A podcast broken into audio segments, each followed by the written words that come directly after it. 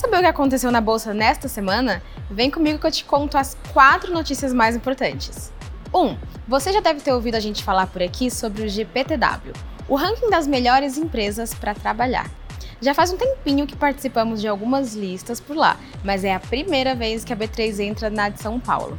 Ou seja, somos uma das 10 melhores empresas para trabalhar na capital paulista, entre quase 700 companhias que fazem parte desse ranking. Você tem vontade de trabalhar aqui? Se sim, acesse o link na descrição ou nos stories para ver as vagas que temos abertas. 2. O Hub de Educação Financeira da B3 está de cara nova. O site foi melhorado para o uso no celular, ou seja, agora dá para entender mais sobre o mercado e investimentos de qualquer lugar. Para começar a aprender, é só acessar edu.b3.com.br. 3. Nessa semana, o Museu do Ipiranga reabriu, depois de nove anos fechado.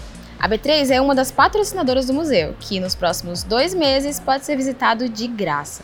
Não esquece que está quase chegando o MKBR 22, o maior evento do mercado de capitais do Brasil, com grandes nomes da área. E o melhor, é de graça. Acesse o site para ver a programação e se inscrever. O Ibovespa B3 fechou em alta de 2,17% aos 112.300 pontos. O dólar fechou em R$ 5,16 e o euro em R$ 5,18. Não se esqueça de seguir a B3 em todas as redes sociais. Boa noite, bons negócios e até segunda-feira.